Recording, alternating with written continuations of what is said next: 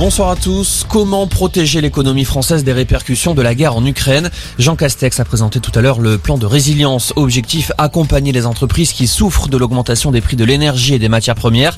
Plusieurs mesures annoncées, notamment une aide pour les sociétés particulièrement dépendantes du gaz et de l'électricité.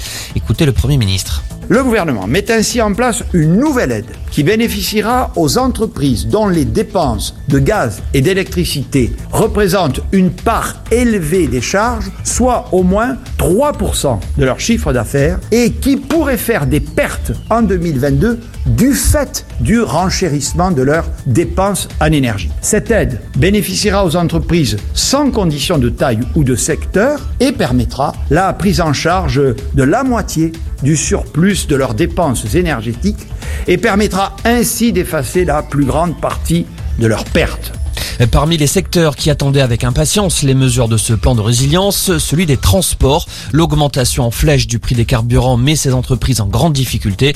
En plus d'une remise de 15 centimes sur le litre, la taxe sur les carburants leur sera remboursée mensuellement et non plus par trimestre. Pendant ce temps, les sanctions contre la Russie se poursuivent. Le Conseil de l'Europe exclut officiellement Moscou. Cette exclusion était demandée par l'Ukraine. Conséquence, la Russie sort de la Convention européenne des droits de l'homme. Gérald Darmanin est en Corse, visite du ministre de l'Intérieur pendant deux jours alors que les tensions montent sur l'île après l'agression d'Ivan Colonna en prison. Gérald Darmanin se dit ouvert aux discussions sur l'autonomie de la Corse.